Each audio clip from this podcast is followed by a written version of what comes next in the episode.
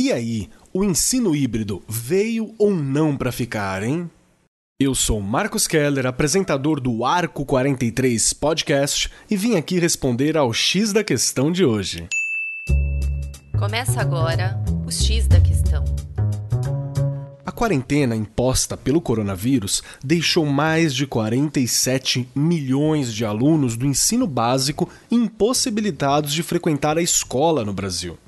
Essa dura realidade trouxe uma série de desafios e novas possibilidades à prática docente. Todos, dos professores aos gestores, tiveram de refletir sua relação com as tecnologias e o uso delas aplicado à educação. O isolamento social se tornou um catalisador para as instituições de ensino em todo o mundo procurarem soluções inovadoras em um período de tempo relativamente curto bastante curto.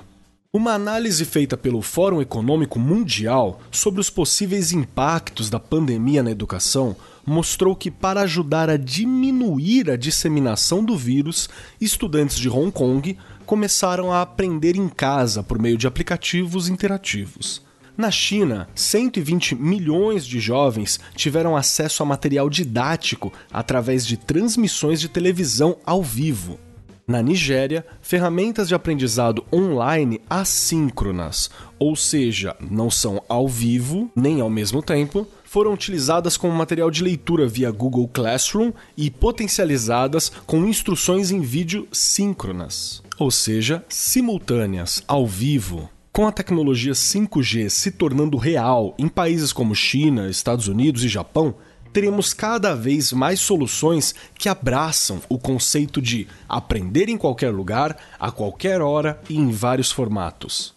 A aprendizagem presencial tradicional, com o professor no centro do processo de ensinagem, em uma sala de aula física, será modificada e complementada por múltiplas metodologias de ensino e novas ferramentas digitais.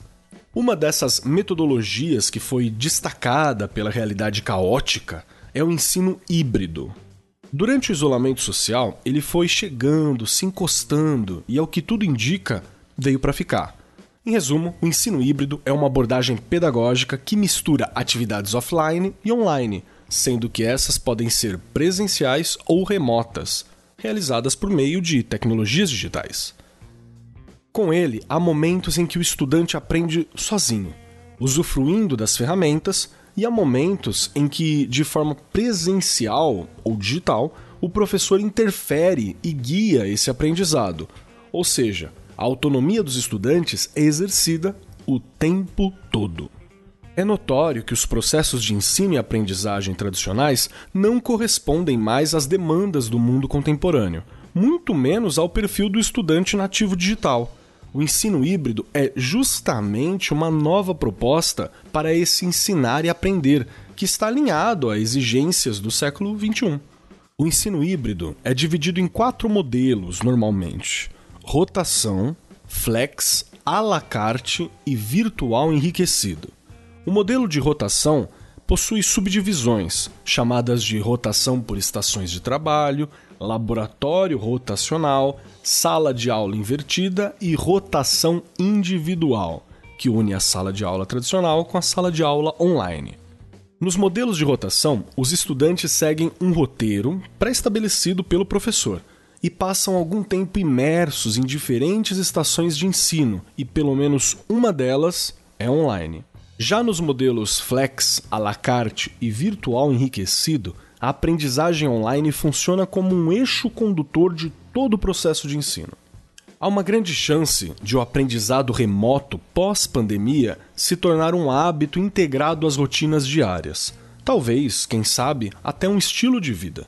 Mas antes deste sonho se realizar, é necessário uma atenção à outra face dessa moeda quanto maior o uso e inserção no digital, maior fica a fenda que escancara a desigualdade socioeconômica e a falta de conectividade em várias regiões do país. Uma forma de abordar a questão é lembrar que o ensino não pode ser visto de forma reducionista. Então, o ensino híbrido não precisa acontecer apenas por meio de um computador disponível na casa do estudante. Aliás, A metodologia pode ser aplicada por meio de formas bem conhecidas, utilizando estações de TV e rádio estatais, por exemplo. Quem lembra do famoso telecurso? Lembra Telecurso 2000 que passava na TV? Ele foi o responsável pela conquista do diploma do até então primeiro e segundo grau para uma série de brasileiros que acompanhavam as aulas todos os dias pela televisão. A pandemia forçou a necessidade de mudanças. Que elas sejam então uma oportunidade de ressignificar a educação com criatividade e não deixando ninguém para trás.